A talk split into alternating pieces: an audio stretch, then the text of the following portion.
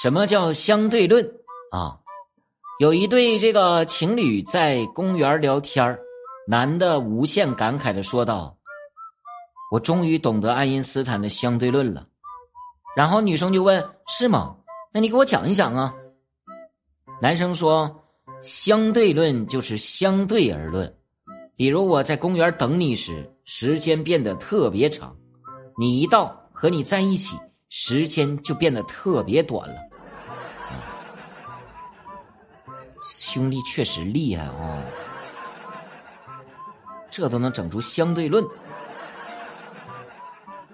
哎，你是理工科男吗，兄弟？不对呀，理工科不应该这么文艺呀。